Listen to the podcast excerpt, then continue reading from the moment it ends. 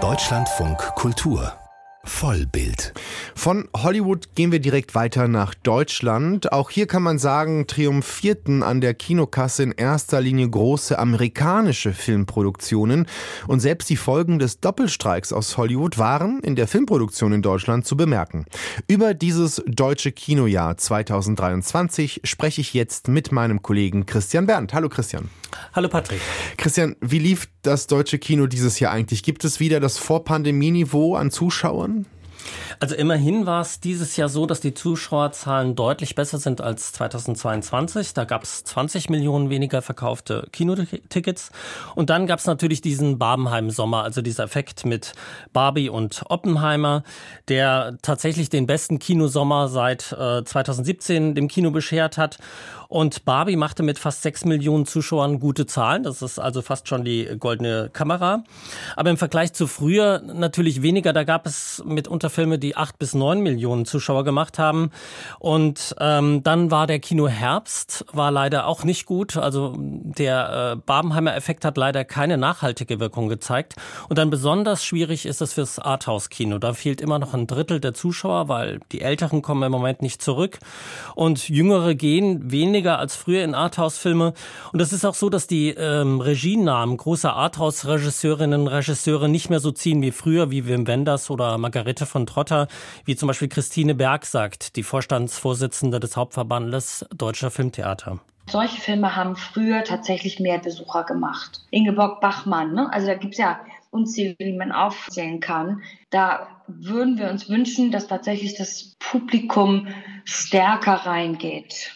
Christian, heißt es aber, dass die Deutschen grundsätzlich das deutsche Kino meiden oder geht man trotzdem gerne noch als deutsches Publikum in deutsche Filmproduktionen? Also solange es keine Arthouse-Filme sind, gehen die Deutschen ins Kino. Also der Anteil prozentual von deutschen Filmen am Gesamtvolumen, der ist ungefähr gleich geblieben die letzten Jahre. Man hofft jetzt auf 25 Prozent Marktanteil. Der lag in den letzten Jahren immer so bei 21 bis 29 Prozent, also ungefähr gleich. Und wie sieht das mit der deutschen Filmproduktion aus? Ist ja ein starker Wirtschaftsfaktor eigentlich in Deutschland. Absolut. Und ähm, dieser Produktionsboom jetzt während der Pandemie, der war ja exorbitant. Also sowas hat Deutschland ja noch nicht erlebt ja. in der Filmproduktion.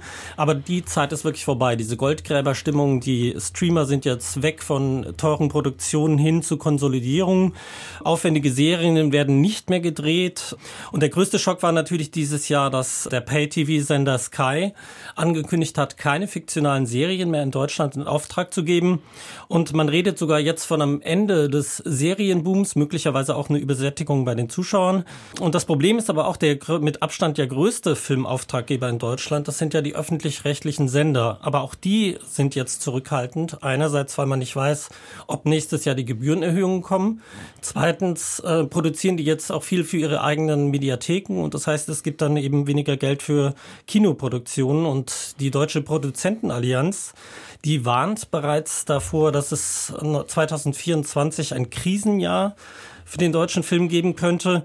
Allerdings, wenn man diese Warnung hört, die jetzt wirklich sehr alarmistisch kamen in den letzten Wochen, hat man doch den Eindruck, dass die Produzentenallianz so ein bisschen jetzt Druck machen will wegen des Filmfördergesetzes. Das soll ja reformiert werden. Und da wartet und fiebert die Branche hin, weil Claudia Roth hatte die Reform ja eigentlich schon auf der Berlinale 2022 angekündigt und dann verschoben und die Ungeduld ist sehr groß in der Branche. Ist ja so ein bisschen schwarzes Loch auch im Moment. Und es ist ganz, ganz wichtig, dass jetzt relativ schnell ein Referentenentwurf kommt. Wir rechnen damit in der dritten Januarwoche, dass es nicht einfach ist, eine Reform komplett aufzustellen. Das verstehen wir alle. Aber leider haben wir bis jetzt ein bisschen zu viel Zeit verloren. Und ich hoffe sehr, dass das endlich jetzt Fahrt aufnimmt. Wenn du sagst, die äh, Hoffnungen sind so groß und alle warten auf dieses Filmfördergesetz, äh, was kann man denn von einem neuen Filmfördergesetz erwarten?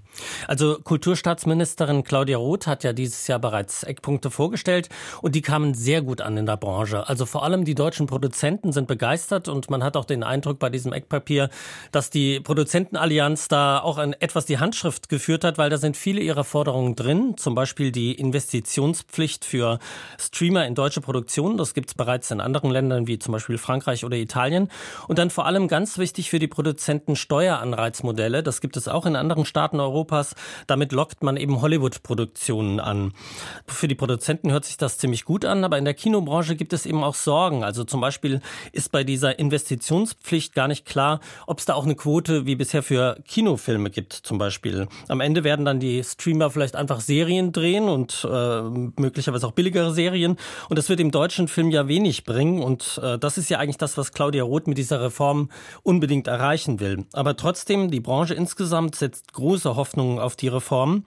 Auch angesichts dessen, dass ja in den Studios in Deutschland gerade schon die Situation sehr krisenhaft ist, wenn wir an Babelsberg zum Beispiel denken, wo es dieses Jahr keine einzige internationale Produktion gegeben hat. Und wenn man zum Beispiel auf den Oscar-Abräumer im Westen nichts Neues schaut, der ist ja vollständig, fast vollständig in Tschechien gedreht worden und nicht in Deutschland. Und Claudia Roth hat genau das als ein Beispiel genannt, was sie ändern will, um den Produktionsstandort Deutschland dann eben für den Film attraktiver zu machen. Wenn du Babelsberg erwähnst und sagst, es ist in der Krise, das war ja auch eine große Geschichte des Jahres. Da wurden ja unterschiedliche, ja, düsterste Perspektiven ausgemalt. Selbst der Kanzler trat plötzlich auf, um Babelsberg zu verteidigen als oh, Standort für Arbeitsplätze unter anderem. Aber jetzt konnte man ja lesen, dass ja irgendwie fast wieder alles gut ist, oder? Wie steht's denn jetzt um Babelsberg? Ja, der Vorstand hat verkündet, äh, dass es nächstes Jahr wieder eine große US-Produktion geben soll im Frühjahr. Das ist allerdings noch nicht sicher. Und Babelsberg war ja dieses Jahr großes Thema, weil es hieß ja schon, dass da die Spinnweben auf den Anlagen ja. liegen. Äh, es gab keine einzige internationale Produktion in Babelsberg. Ja, letztes Jahr waren es immerhin noch drei oder vier.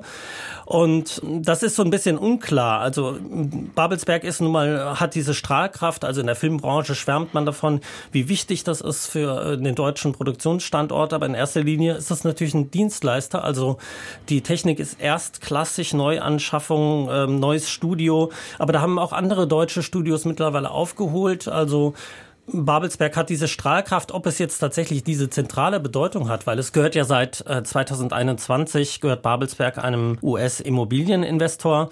Und da gab es auch Gerüchte, dass der möglicherweise, weil Babelsberg keine Entscheidungsbefugnis mehr hat über das eigene Haus, sozusagen das Studio hm, zerschlägt, aufteilt. Und ich würde sagen, ähm, was die Zukunft von Babelsberg betrifft, das wird man nächstes Jahr sehen, vielleicht auch nächstes, übernächstes Jahr. Also man freut sich, dass der Streik in den USA vorbei vorbei ist, aber ob das dann letztendlich wieder die Produktion zurückbringt, weil der Streik war ja alleine nicht die Ursache für die Misere in Babelsberg. Das wird man sehen. Wir bleiben auf jeden Fall dran. Unter anderem mit dir, Christian Berndt, über das deutsche Kinojahr, auch die deutsche Filmwirtschaft 2023. Vielen Dank dir. Dankeschön.